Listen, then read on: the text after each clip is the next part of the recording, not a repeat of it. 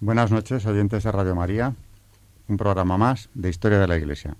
Entrando hoy, por cierto, en un tema eh, esencial y que ya nos afecta porque nos va, nos va tocando más de cerca, la reforma luterana. Buenas noches, María Ornedo. Buenas noches, Alberto, Carmen, Charo y el público. Carmen Turdemontis, buenas noches. Hola, buenas noches. Charo Gutiérrez. Buenas noches. Buenas a todos. noches. Bueno, pues eh, como siempre vamos a abordar el programa, como solemos, eh, haciendo una iniciación al tema, que ya aviso hoy será largo, porque Lutero y la Reforma nos van a dar para varios programas. Debe de ser así, además, en una historia de la Iglesia eh, hecha a conciencia como intentamos hacer. Abordamos la Reforma luterana y vamos a empezar, digo, explicando la figura de Lutero y qué es lo que plantea en aquellas tesis que publicó en 1517. Como siempre, María, la voz del magisterio en el programa, pues comentará aspectos esenciales eh, de lo que la Iglesia respondió a Lutero y ha vuelto a responder recientemente, por cierto, no ya Trento, sino incluso Juan Pablo II. Charo nos trae un santo mm, muy poco anterior a Lutero, todavía de la, ¿Del siglo XV? del siglo XV. Bueno, Lutero Sí, nació sí, en el XV. XV. Y Carmen, pues va a estar a por todas, porque nos va a hablar de opiniones personales, pero también aspectos concretos de la teología o, de lo que contradice Lutero a la teología católica. Bueno, pues eh, de Lutero es un tema delicado hablar porque hoy en día hay quien entiende que poner de manifiesto los fallos de su doctrina o hasta qué punto resultó eh, un daño para la unidad católica o para la unidad de la Iglesia es algo así como ir contra el ecumenismo que la Iglesia propicia hace tiempo. Claro que yo creo que deberíamos dedicarle un programa a qué es el ecumenismo o qué debemos entender por tal cosa. Y desde luego lo que sí, haciendo historia, tenemos que hablar de lo que Lutero hizo, lo que representó su figura, qué es lo que rebatió y cómo son las iglesias que nacen de ahí. Eso, la parte histórica, hay que hacerla. Martín Lutero, empezando eh, por lo más básico, es un monje agustino alemán, sajón concretamente, nacido en 1483, teólogo, profesor en Wittenberg, que en 1517 publica las famosas tesis eh, 95, 97 si contamos las que envió al, al obispo de Maguncia, donde rebate o refuta, critica en definitiva toda la teología escolástica. Casi no queda nada en pie, por cierto. Aparte de que, bueno, critica evidentemente la, la venta de indulgencias, que es lo que siempre sacan a relucir los proselitistas de Lutero. Porque, claro, queda mejor presentarle como quien atacó eso que presentarle como quien atacó la pura esencia de lo que la Iglesia es. Eh, antes de iniciar el tema, ya digo que Lutero fue demoledor con la tradición de la Iglesia, desde luego con el magisterio, con el papado también, y algo para mí quizá lo más grave, con los sacramentos. Porque de los sacramentos va a dejar dos. Y para mí, siempre lo digo, es lo más grave, lo más mm, lamentable de la llamada reforma luterana. Porque los sacramentos, eh, los católicos sabemos y, muchos otros que no lo son reconocen, al menos la- en la medida que, que les sea posible, son otros tantos canales de la gracia que Dios dejó establecidos, para eso funda su iglesia, entre otras cosas, y de manera muy principal, porque yo subrayaría como misión de la iglesia principalísima esa, la administración de los sacramentos. Los sacramentos que nos ayudan a vivir una vida de fe y nos ayudan en definitiva a lo que más nos importa, que es salvarnos. Y Lutero cerró la puerta a todos esos canales de fe, o de gracia, mejor dicho, que han permanecido cerrados en el mundo reformado o protestante hasta la fecha, porque no reconoce más que dos, bautismo y comunión, que además no reconoce la comunión porque la hablaremos... cena. Sí, pero ¿qué cena es esa? Desde luego, si cuestiona la transustanciación como hizo, ¿en qué se queda la Eucaristía? También tenemos que hablar de eso. Y para mí lo más triste es que eh, todos esos países de la cristiandad que habían formado parte de ella hasta entonces, pues se quedan desde mi punto de vista como huérfanos de algo tan importante que es esa fuente de gracias permanentes que es la Iglesia a través de los sacerdotes, a través de los sacramentos. Bueno, niega también el carácter del sacerdocio eh, como sacramento propiamente, ¿no? En definitiva, son demasiadas cosas las que discute y es demasiado devastadora la herencia de Lutero como para que no la analicemos, con toda la caridad hacia nuestros hermanos en Cristo protestantes, que desde luego no son responsables en modo alguno de haber sido educados en una fe ya reformada de padres, abuelos y ya muy antigua, porque estamos hablando de una reforma del siglo XVI. En definitiva, se trata de, contar la historia. Y aquí hay que entrar, claro, en el tema de Lutero, en aspectos teológicos, más que nunca, porque precisamente eh, la dimensión de Lutero es teológica, va contra la teología de la Iglesia.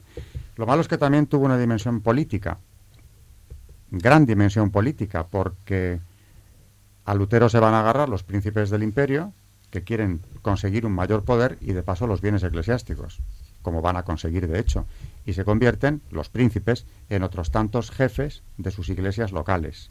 Luego ahí también entra en juego la ambición de esos príncipes que combaten la figura del emperador, debilitada ya en Alemania desde hacía tiempo. Carlos V va a ser el último gran emperador de la cristiandad y se enfrenta desde muy joven al peor problema, uno que además no se imaginaba nadie, que podía haberle surgido a un emperador, figura clave en el mundo cristiano. Carlos V con 21 años tiene que enfrentarse con Lutero en la dieta de Worms, de la que también hablaremos, porque estoy dando simplemente pinceladas de lo que va a ser este programa y los próximos. Pero para, para tratar de mantener un hilo conductor claro, yo empezaría por destacar, en primer lugar, de dónde viene el origen de la reforma, para mí mal llamada reforma, es una ruptura en todas reglas, un cisma el más grave de la historia de la cristiandad, ¿de dónde viene en principio? y todo arranca de un hecho o de un problema personal. Lutero es incapaz de luchar contra la concupiscencia. Se considera incapaz. Y eso le lleva a tener una visión del hombre, una antropología totalmente negativa. El hombre para Lutero es alguien tan dañado por el pecado original que es incapaz de obrar el bien. Por lo tanto, es incapaz de salvarse por sus propias fuerzas y tampoco las obras se le pueden tomar en consideración, porque es una naturaleza tan dañada para él que no puede obrar el bien, no puede salvarse. Solamente le salvarán los méritos de Cristo y solamente le salvará la fe, para lo cual se va a agarrar a San Pablo. Hoy eh, este equipo ha traído citas importantes al respecto y la fe justifica, solo la fe, la fe sin obras. Ya adelanto que siempre pensé que también el éxito de Lutero en buena medida es que propone una religión mucho más cómoda. Una fe sin obras, una fe sin esfuerzo personal, en el sentido de que realmente Dios va a perdonarlo todo, hagamos lo que hagamos y además sin necesidad ni siquiera de confesarlo. De manera que es una fe cómoda y también para muchas comunidades poco fervorosas de aquel momento la supresión de los votos e incluso del celibato eh, eclesiástico, pues fue vista casi como una liberación para muchos. Por eso se van a apuntar a la reforma también por motivos o razones personales eh, en ámbitos muy extensos de Alemania, desde los príncipes hasta una parte de ese clero que estaba en decadencia ya hacía tiempo. Empecemos, por lo tanto, con este punto fundamental, la justificación por la fe. Em, ¿Quién puede empezar contándome lo que dice Lutero respecto a la justificación por la fe, la salvación por la fe solo? Carmen, tú antes me habías comentado algo de qué opina Lutero sobre la salvación del hombre. ¿Cómo se salva el hombre para él, ese hombre tan corrompido? Bueno, como tú has dicho, Alberto, la justificación por, la fe es eh, la única, mm, el único medio por el que el hombre va, se va a salvar. Como tú también has dicho, esto nos, nos lleva a que, a que Lutero realmente tiene una visión muy, muy negativa del hombre. Piensa que el hombre es tan malo que es la única manera por la que se va a salvar. Mm, también es una espiritualidad individualista, creo, ¿no? Mm. Mm, solo el hombre, que creo que yo también creo que aquí podríamos hablar de que también se está contradiciendo, porque eh, según él también dice que igual que es una sola fe, también es una sola escritura, ¿no? Y que es el hombre el que tiene que interpretar las escrituras eh, a su manera sin ningún mediador, como sería, pues por ejemplo, nosotros en la Iglesia, los sacerdotes. Aquí hallamos una contradicción enorme porque en la Biblia en ningún momento se nos dice que esto es así. Eh, o sea, en la misma escritura no se nos dice jamás que el hombre eh, tiene que basarse en la escritura para salvarse y tiene que interpretarla por sí mismo. Con lo cual aquí, en este principio de la escritura es, es, contradictoria, porque la Biblia en ningún momento dice eso. En la propia escritura no se dice eso. Además, también es contradictoria porque esta escritura vive de la Iglesia, es decir, eh, ha sido interpretada por los santos padres, ha sido, con lo cual aquí tenemos otra nueva contradicción. Luego todos estos puntos los va a, tratar el Concilio de Trento, que hablaremos más tarde, y, los va a analizar y los va a corregir, evidentemente. Luego, la fe por sí sola no justifica. La fe por sí sola no es elemento de salvación. Y además creo que una simple lectura del Evangelio, ya que hablamos de interpretar la Escritura, nos orienta en ese sentido. Cristo deja claro que es una cuestión personal y según los talentos seremos juzgados que hayamos recibido. Y en definitiva, claro que las obras nos van a justificar o no nos van a justificar. No son indiferentes. Precisamente el mensaje de Cristo parte de algo completamente distinto. No presenta al hombre como un ser caído que solo puede obrar el mal y no salvarse. Todo, la predicación de Cristo, es una exhortación a obrar el bien. Y además, mm, aquí también está, realmente es que está contra Jesucristo, porque ¿cuál es el mandamiento que, que, dice Jesús, no? Amarás al prójimo como a ti mismo. Entonces, si tú no estás amando al prójimo porque lo único que te importa es la fe y solamente te vas a salvar a través de la fe, evidentemente no entra el amor al prójimo. Ahí no entra ningún tipo de, de salvación, pues ni por la caridad, nos olvidamos de la esperanza y nos olvidamos de la caridad. Claro, porque las obras son indiferentes. Solamente para él las obras son vistas como, bueno, en todo caso, unos métodos de dar gloria a Dios, como puede ser llevar flores a la iglesia o cantarle un himno en una celebración. No es más, no, no tiene mayor repercusión. Luego, partimos de una personalidad, desde luego, atormentada. Charo me comentaba algo de esto hace unos minutos. Sí, se ha intentado estudiar desde la distancia también y con datos de su carácter, algunos psiquiatras han intentado hacer estudios sobre ello, algunos hasta han calificado de neurosis lo que le pasaba. Desde luego sí que fue un alma inquieta, atormentada y que sufrió mucho. Sufrió mucho de escrúpulos, claro. Sí, sí. Y, yo creo que también de, de, todo lo que le bullía en la cabeza. Además, yo creo que aquí hay una prueba enorme de lo que, de lo que luego mm, es Lutero, porque él realmente cuando se hace monje, él se hace monje porque él hace una promesa a Dios, eh, y además él lo cuenta, en una noche de tormenta, él le, le dice a Dios que si le salva, que si le salva de esa tormenta y del morir ahí, él se hará monje. Es decir, Dios no le llama a él a hacerse monje, sino que es él el que Mm, de alguna manera se encuentra que, que, tiene que serlo por un tema de, que ha prometido a Dios el hacerse monje. O sea, no, no hay una llamada de Dios ahí. No hay una vocación. Exactamente, no hay una vocación. Yo creo que esto también le atormenta, porque realmente si, si estás en una vocación equivocada, evidentemente esto te atormenta toda tu vida. Y como tú bien has dicho, no puede con la, con la la concupiscencia. De hecho, se casa con una monja, por cierto. con Catarina. Y al final lo que vemos es que se crea una especie de, rama cristiana, ¿no? A su medida, ¿no? Yo no puedo con ello, con lo cual esto tiene que ser aceptado. Exactamente. Es un problema personal que se convierte en algo general. De manera que cuando Carlos V viene de España, vida azarosa, la del joven emperador, y es elegido emperador allí en Alemania, pues se encuentra enseguida con que aquello ya está en marcha, porque él llega en 1519, es la elección, y ya dos años antes Lutero había publicado sus tesis. Se van a ver las caras frente a frente en la dieta de Worms, dieta o parlamento eh, imperial. En esta dieta el emperador escucha, acude en Lutero con sus teólogos ya reformados que le siguen. Es un debate apasionante, desde luego, en el que Lutero dice que ni quiere ni puede retractarse de lo que ha dicho. Está ya condenado por Roma, por cierto. Ese mismo año se le excomulga. El emperador escucha y, a pesar de su juventud, saca unas conclusiones que a mí siempre me han impresionado, porque declara ante la dieta, después de haberlo escrito la noche anterior, en la última sesión, dice textualmente que va a emplear, habla de emplear mis reinos y mis señoríos, mis amigos, mi cuerpo, mi sangre, mi vida y mi alma, para defender la integridad del dogma católico que profesaron mis abuelos, los reyes católicos de España, los emperadores de Alemania.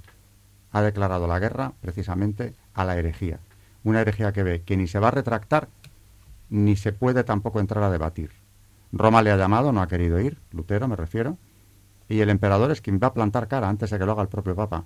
Claro que conoce la realidad alemana mejor que el Papa incluso, y sabe que aquello es algo que ya va a tener muy difícil arreglo, y que hay que cortarlo cuanto antes, y por si acaso él se pone a disposición de la Iglesia y del propio Dios, en el sentido de que va a parar aquello hasta con su sangre, dice, con mi alma, con mi cuerpo, con mi sangre, porque se considera depositario y por lo tanto obligado de una tradición que le viene de sus abuelos por ambos lados, la defensa de la cristiandad, de la ortodoxia católica. y va a combatir hasta el final. Cuando abdica en 1555, agotado, es un hombre exhausto de una vida de luchas de las que las principales le vienen de este problema. Porque se mezcla la política, como decía antes, y los príncipes rebeldes vasallos suyos en Alemania, muchos abrazan la causa de Lutero, por razones también políticas y materiales, como es hacerse con los bienes de la Iglesia que se adueñan y convertirse en jefes de las iglesias locales. Va, a estar en guerra, pues hasta el final, hasta casi la abdicación, sin tregua prácticamente. Luego, hubiera sido un reinado que tampoco podemos atisbar en qué hubiera consistido de no haber habido el problema de la reforma, porque todas sus eh, fuerzas, todas sus energías, o lo mejor de ellas, las va a tener que quemar en esto, en esa lucha de frenar la reforma. Luego, la fe sin obras, la fe sin obras que salva. Eh, Charo quería decir algo al respecto. Sí, se puede citar un comentario, como tuvo que dar clases de Sagrada Escritura, la verdad es que analizó a fondo las obras de San Pablo. Y escribió en el año 31 un comentario a los Gálatas. Y voy a leer un párrafo que, aunque es un poco largo, ofrece muchísimo jugo. Dice tal cual. Hoy nos vemos obligados a confesar, convencidos por el testimonio de la propia conciencia, que el Espíritu no se da por la ley, sino por la predicación de la fe. Pues antes se esforzaban muchos en el papado, con suma diligencia y trabajo, por observar la ley, los decretos o cánones de los padres y las tradiciones papales, y algunos fatigaban y arruinaban de tal manera sus cuerpos con grandes y frecuentes ejercicios de vigilias, ayunos, oraciones, etc., que en adelante no eran idóneos para nada, y con todo ello solo conseguían el atormentarse miserablemente a sí mismos. Jamás podían llegar a tener conciencia tranquila y paz en Cristo, porque dudaban perpetuamente del amor de Dios para con ellos. En cambio, ahora, cuando el Evangelio enseña que ni la ley ni las obras justifican, sino la fe en Cristo, tenemos un conocimiento certísimo y una conciencia alegrísima y un juicio verdaderísimo de todas las cosas de la vida. Ahora el creyente puede certificar que el papado, con todas sus órdenes y tradiciones, es impío, lo cual antes no podía. No, es que para él el Papa es el anticristo, oh, llega a decir, ¿no? Y naturalmente... ¿eh? Sí, dime. No, perdón, que eh, cuando has estado hablando de cuando llega Carlos V, él se refiere a todo el grupo de Carlos V como el colectivo anticristo incluso, el propio Lutero, o sea que vamos. Sí, el emperador y el Papa, figuras del anticristo para él, claro. Luego vendrá, y tendremos que dedicarle también programas, por lo menos uno, la contrarreforma el concilio de Trento, que fue un gran empeño de Carlos V y por fin consigue que el, eh, que el Papa lo convoque.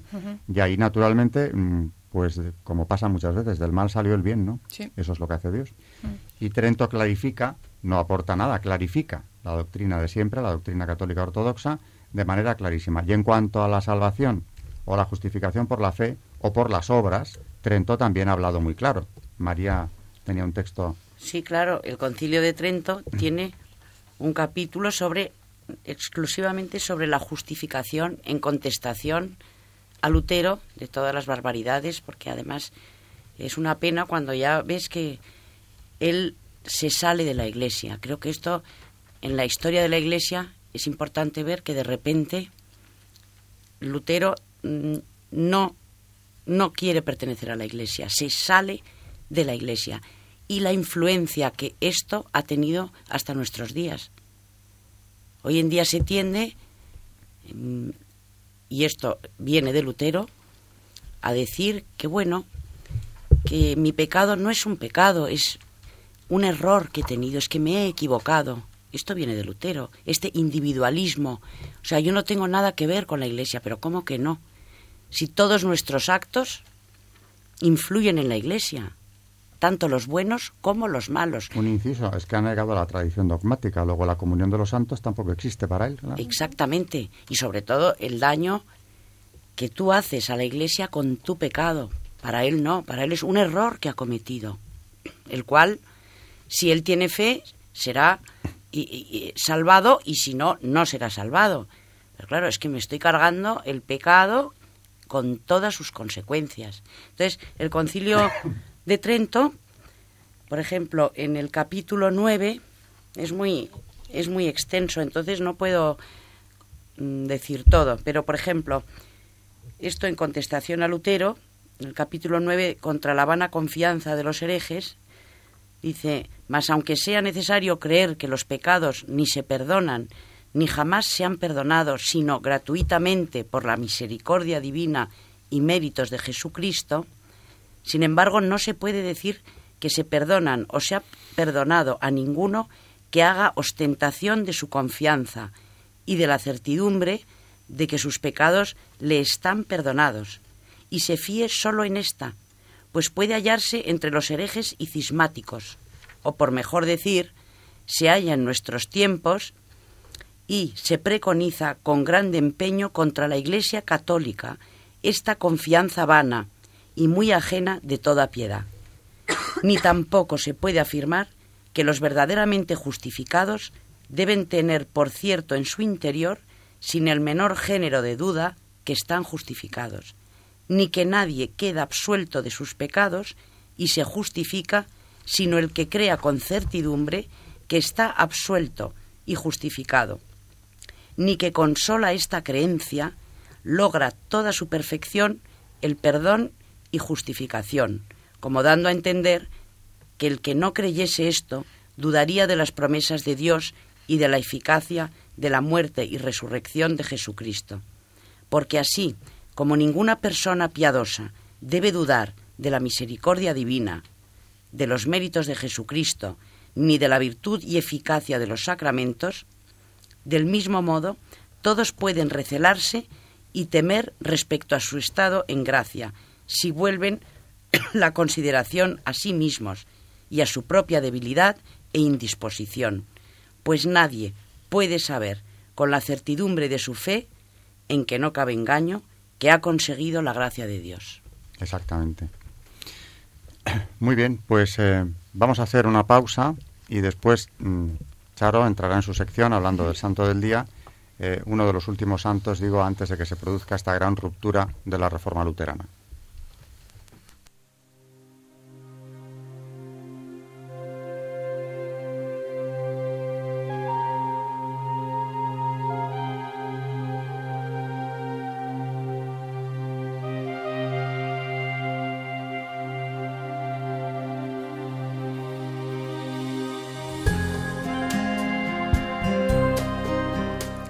San Bernardino de Siena.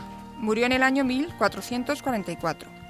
San Bernardino nació en Toscana, en el pueblo de Massa Marítima, donde su padre, miembro de la noble familia sienesa de los Albicheschi, era gobernador. El niño perdió a sus dos padres antes de cumplir siete años y pasó al cuidado de una tía materna y de su hija, excelentes mujeres las dos. Le inculcaron formación religiosa y lo quisieron como a un hijo. A los 12 años lo mandaron al colegio en Siena, donde destacó en los estudios. Era bien parecido, alegre y sociable. Se disgustaba si oía expresiones procaces o blasfemias. Salvo en contadas ocasiones, su carácter era tranquilo, afable, cortés y paciente. A los 17 años ingresó en una hermandad de Nuestra Señora, cuyos miembros practicaban devociones y se dedicaban al cuidado de los enfermos. Inmediatamente inició un camino de severa mortificación. En 1400 estalló en Siena una peste especialmente virulenta. Cada día morían entre 12 y 20 personas en el famoso hospital de Santa María de la Escala, que perdió a casi todo su personal. Ante tal situación, Bernardino se ofreció para hacerse cargo del establecimiento, con la ayuda de otros jóvenes a quienes había convencido para llegar incluso a sacrificar sus vidas si fuera necesario por los demás. La oferta fue aceptada y Bernardino comenzó a trabajar sin pausa durante cuatro meses junto a su equipo, día y noche. Además de cuidar a los pacientes en salud, limpieza y orden, se preparaba a los que agonizaban a morir en paz. Varios de sus compañeros murieron en este servicio, pero Bernardino escapó al contagio y volvió a casa una vez desaparecida la peste. Estaba tan agotado que cayó enfermo con fiebre y tardó varios meses en recuperarse. Al recobrar la salud, comprendió cuál iba a ser su próxima tarea, una tía suya llamada Bartolomea, a quien estaba muy unido, se había quedado ciega y prostrada en cama, y Bernardino la cuidó con la misma atención que había dedicado a los apestados. Bartolomea murió a los 14 meses en los brazos de su sobrino. Sin ataduras terrenales, Bernardino se dedicó a la oración y al ayuno para discernir la voluntad de Dios en su vida. Así se explica su ingreso en la orden franciscana, cuyo hábito recibió poco después en Siena pero el convento estaba muy a mano y las visitas eran muy frecuentes. Bernardino, con el consentimiento de sus superiores, se retiró al convento de Colombayo, a las afueras, donde se observaba estrictamente la regla de San Francisco. En 1403 hizo aquí la profesión y fue ordenado sacerdote, justo un año después, el día de la Natividad de Nuestra Señora, día de su cumpleaños, bautismo y de la toma de hábito. Poco sabemos de los siguientes doce años. Predicaba ocasionalmente, pero casi todo su tiempo lo pasaba retirado. Poco a poco Dios le fue preparando para una misión doble, la de apóstol y reformador. La hora se le dio a conocer de manera singular. Un novicio del convento de Fiesoli, donde se alojaba el santo, sorprendió tres noches seguidas a la comunidad, después de maitines, con esta exclamación. Hermano Bernardino, no ocultes por más tiempo el don que tienes. Ve a Lombardía, que todos te esperan allí. Cuando le preguntaron al novicio por qué decía eso, respondió que no había podido evitarlo. Tanto Bernardino como sus superiores interpretaron este hecho como voluntad divina. Inauguró su carrera apostólica en Milán, donde entró como un completo desconocido a finales de 1417. Su ardor y su elocuencia pronto empezaron a atraer a numerosas multitudes. Al terminar uno de los sermones cuaresmales, antes de salir de la ciudad para seguir recorriendo Lombardía, le hicieron prometer que volvería al año siguiente.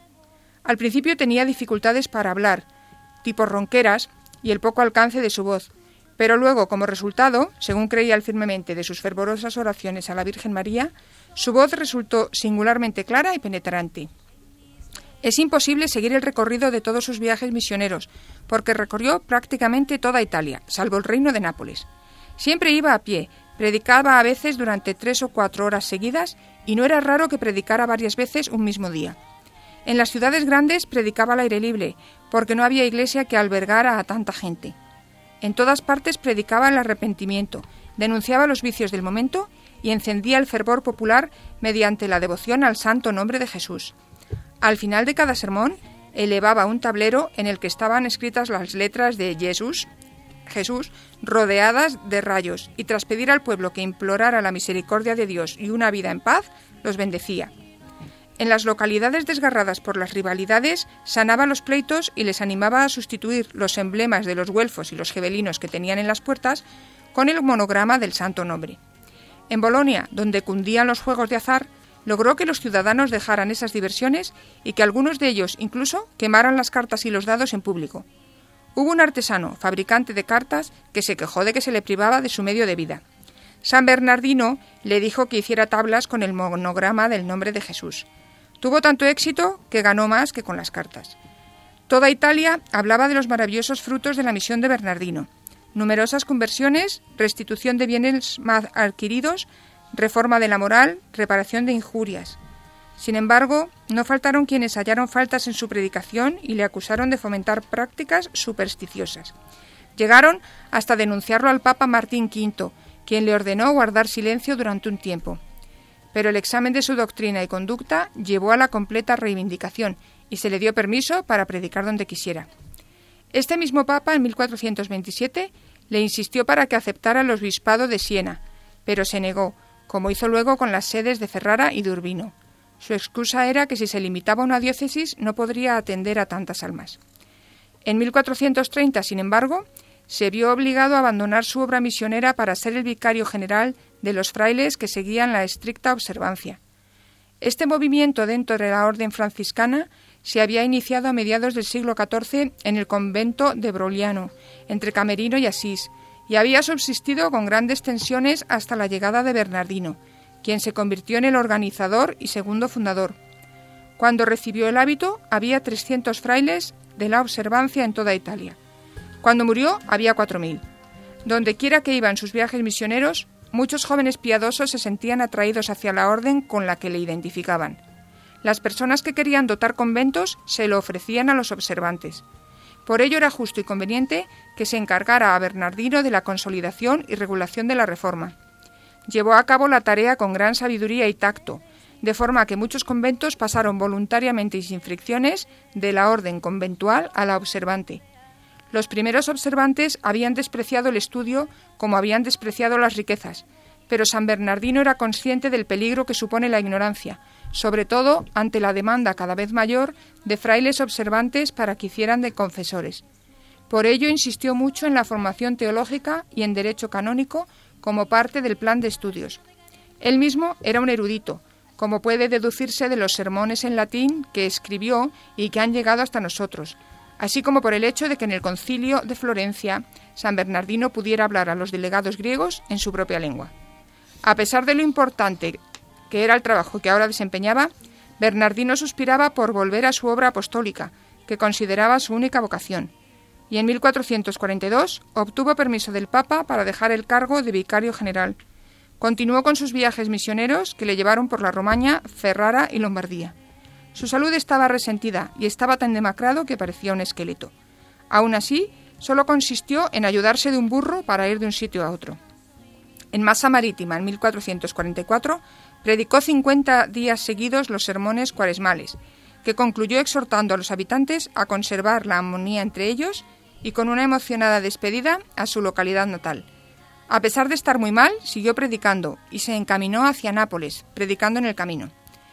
Llegó a Áquila, pero las fuerzas le fallaron y murió la víspera de la ascensión, el 20 de mayo de 1444, en el monasterio de los conventuales. Tenía 63 años, 42 de los cuales había vivido como religioso. En su tumba de Áquila se obraron numerosos milagros. Se le canonizó a los seis años de su muerte. Celebramos su festividad el 20 de mayo.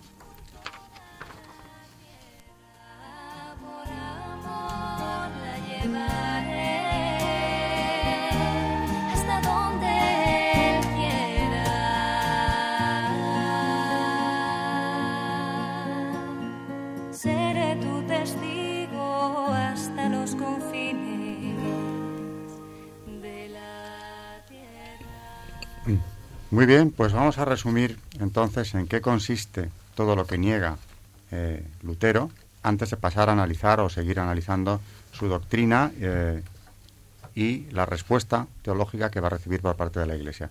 Sintetizando también para nuestros oyentes y buscando la claridad, Carmen mm, nos ha traído un texto, una historia de la Iglesia bien sencilla, pero donde se compendia lo básico de lo que Lutero ha dicho en cuanto a su rechazo hacia la tradición, eh, el, magisterio, los sacramentos, en definitiva, las negaciones principales de Lutero. Bueno, Lutero va a negar la gran parte de los sacramentos. Deja, de hecho, deja reducido a dos los sacramentos, el bautismo y la cena del Señor, que por cierto la cena del Señor ya no es sacramento, puesto que es algo simbólico. En ningún momento eh, o sea, es decir, va a negar la transubstanciación. Los siete sacramentos, y como una de las funciones del sacerdocio es administrarlos, ya no es necesario, con lo cual el sacerdocio tampoco existe. Para Lutero todos los creyentes son sacerdotes. Además repudia la vida monacal, pues para él las únicas promesas o votos válidos son los del bautismo.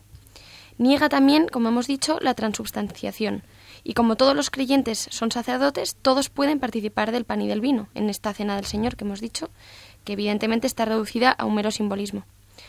Y luego, en cuanto a toda la naturaleza humana, para Lutero está totalmente corrompida. La voluntad humana no es libre y no puede llevar a cabo ningún acto agradable a Dios.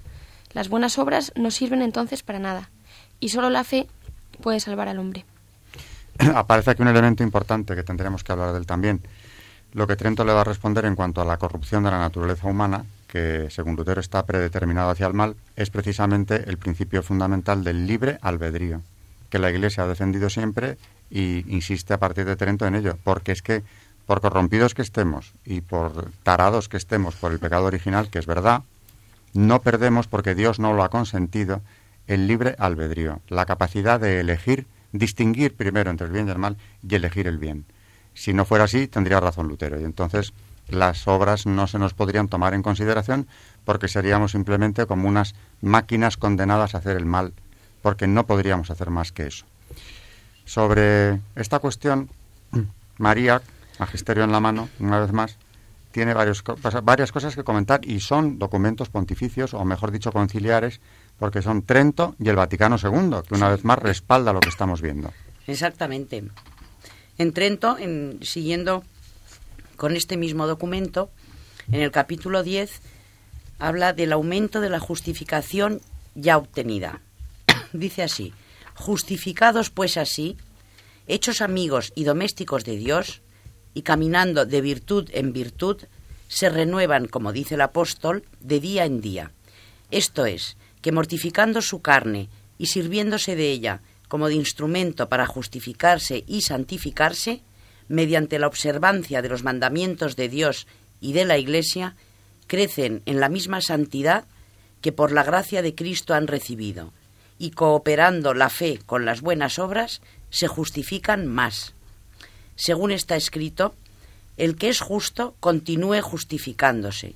Y en otra parte dice, no te receles de justificarte hasta la muerte. Y además, bien veis que el hombre se justifica por sus obras y no sólo por la fe. Este es el aumento de santidad que pide la Iglesia cuando ruega, Danos, Señor, aumento de fe, esperanza y caridad. También, en el capítulo 11 de este mismo documento, habla de la observancia de los mandamientos y de cómo es necesario y posible observarlos, negando a Lutero el que seamos incapaces de hacer nada bueno. Dice así, nadie, aunque esté justificado, debe persuadirse que está exento de la observancia de los mandamientos, ni valerse tampoco de aquellas voces temerarias y prohibidas con anatema por los padres, es a saber, que la observancia de los preceptos divinos es imposible al hombre justificado, porque Dios no manda imposibles, sino mandando, amonesta a que hagas lo que puedas y a que pidas lo que no puedas, ayudando al mismo tiempo con sus auxilios para que puedas, pues no son pesados los mandamientos de aquel cuyo yugo es suave y su carga ligera. Los que son hijos de Dios aman a Cristo, y los que le aman, como él mismo testifica, observan sus mandamientos. Esto, por cierto, lo pueden ejecutar con la divina gracia, porque aunque en esta vida mortal caigan tal vez los hombres, por santos y justos que sean, a lo menos en pecados leves y cotidianos, que también se llaman veniales, no por esto dejan de ser justos, porque de los justos es aquella voz tan humilde como verdadera. Perdónanos nuestras deudas, por lo que tanto más deben tenerse los mismos justos por obligados a andar en el camino de la santidad, cuanto ya libres del pecado, pero alistados entre los siervos de Dios, pueden, pueden viviendo en gracia. Entonces yo creo que mm, aquí el concilio de Trento es magistral como explica que aparte de la fe, mm, para realizar nosotros las buenas obras, contamos con la gracia de Dios. Dios contaba con que el hombre era un desastre, pero por eso, por eso derrama su gracia en el corazón del hombre, para que podamos exactamente cumplir sus mandamientos y observarlos. Si no, no, no podríamos hacerlo con nuestras pobres fuerzas. Yo fijaros que pienso que uno de los males eh, peores que puedo imaginar es la supresión de la Eucaristía. Imaginaros un mundo en el que no pudiéramos recibir a Cristo eh, en su presencia real o simplemente tenerle en el sagrario cerca de nosotros. Pues esto es a lo que Lutero condenó a sus seguidores. Porque realmente desaparecieron los sagrarios, desapareció el mayor regalo que Dios hizo antes de irse del mundo eh, tras su resurrección. Ese regalo de la, de la presencia real de Cristo, el regalo de la última cena, ha desaparecido del mundo protestante.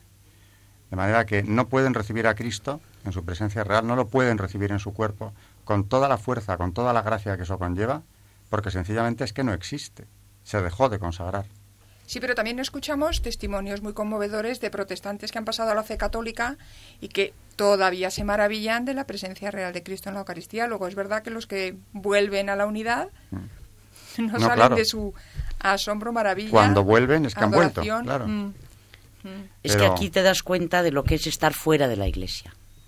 O sea, si estás dentro de la iglesia y con todo lo que esto representa, es cuando tienes fuerza. Si tú decides, como hoy en día pasa tantísimo, eh, yo voy a decidir lo que está bien, lo que está mal.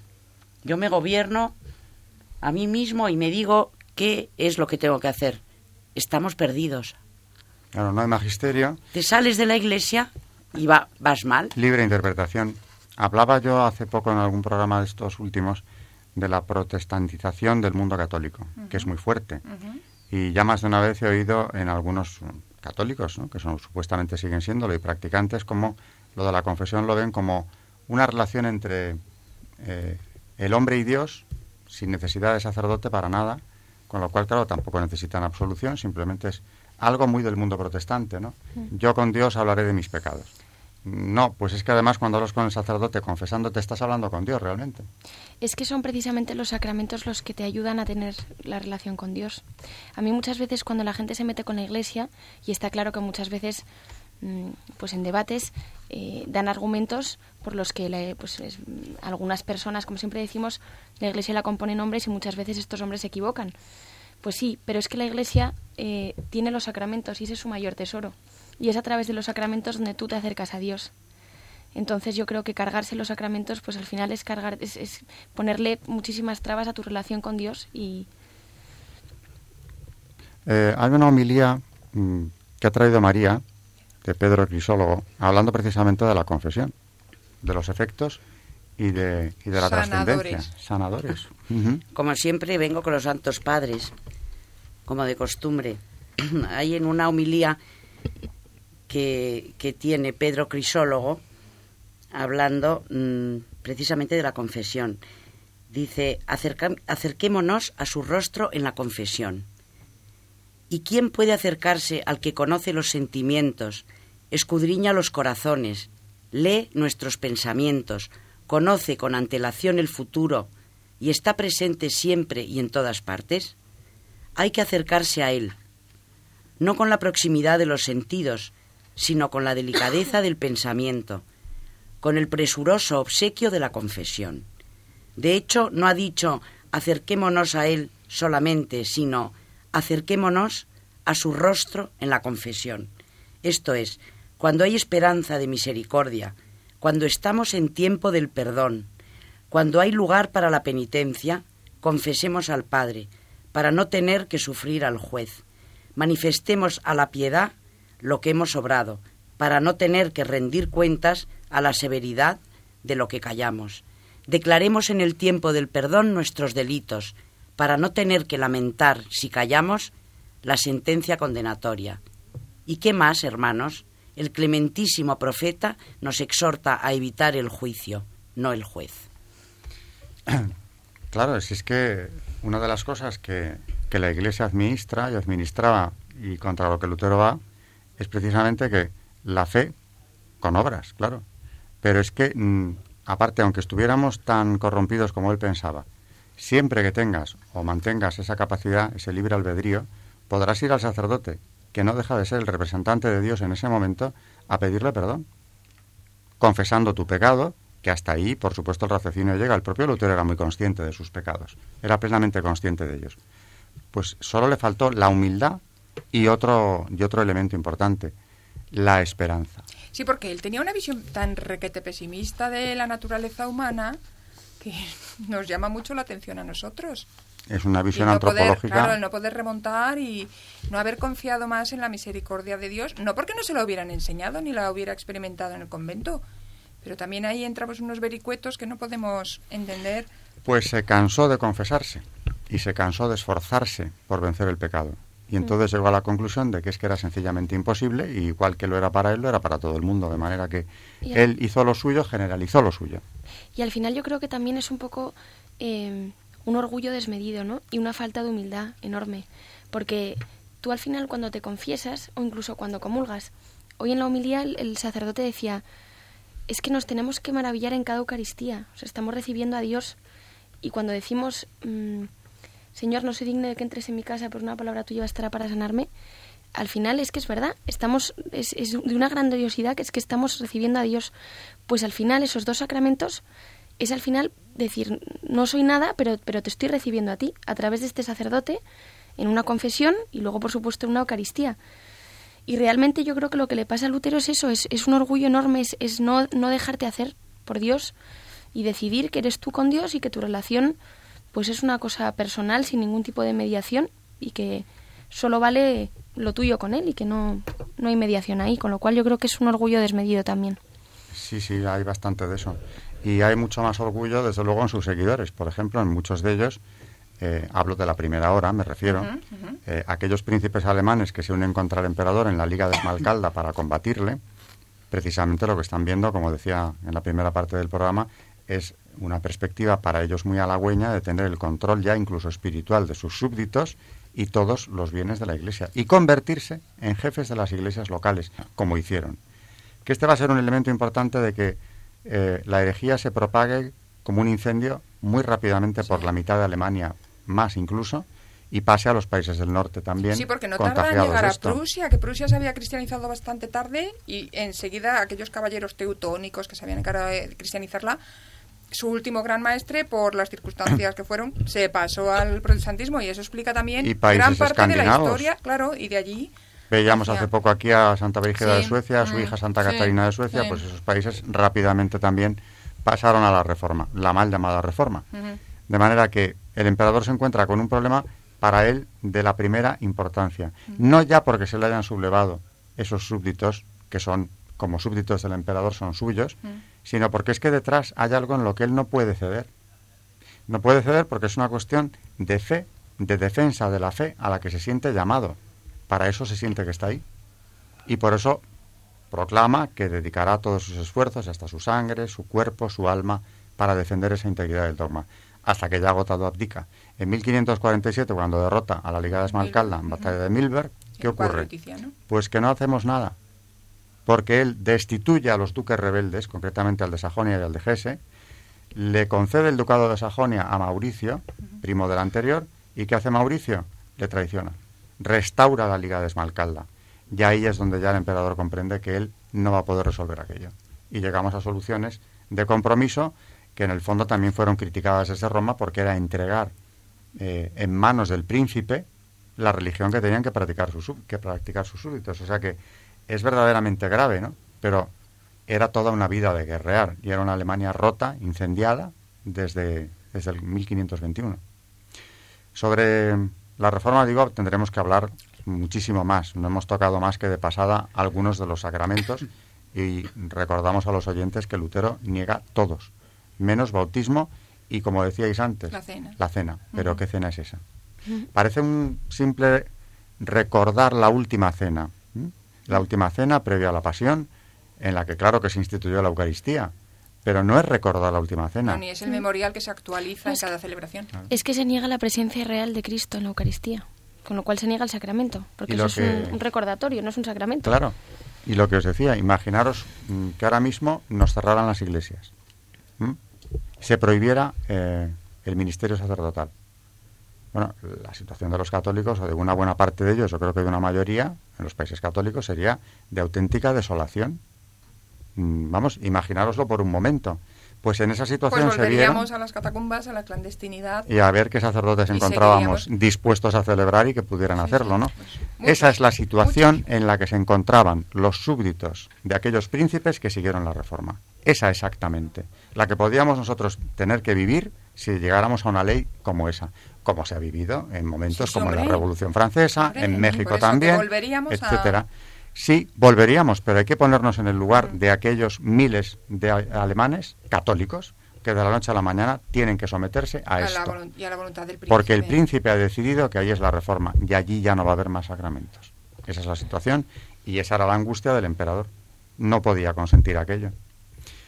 Eh, Temas de magisterio, María. ¿Tenías ahí algo como el día de hoy lo he dedicado a la justificación, eh, hay en el Concilio Vaticano II, en la Constitución Lumen Gentium, mm, una frase bastante dura, pero cierta, que habla de esto. Y es que dice en el, punto número 14, no se salva, sin embargo, aunque esté incorporado a la Iglesia, quien no perseverando en la caridad permanece en el seno de la Iglesia en cuerpo, mas no en corazón. Pero no olviden todos los hijos de la Iglesia que su excelente condición no deben atribuirla a los méritos propios, sino a una gracia singular de Cristo, a la que si no responden con pensamiento, palabra y obra, lejos de salvarse, serán juzgados con mayor severidad. Muy buena reflexión para terminar el programa de hoy. Seguiremos hablando de reforma, de Lutero y de cómo se va a ir extendiendo y también de los seguidores de Lutero que tenemos que hablar, la predestinación, por ejemplo. Eh, buenas noches, Charo Gutiérrez. Hasta el próximo programa, si Dios quiere. María Ornedo. Muchísimas gracias y buenas noches. Carmen Turdemontis. Gracias y buenas noches. Buenas noches a todos. Adiós.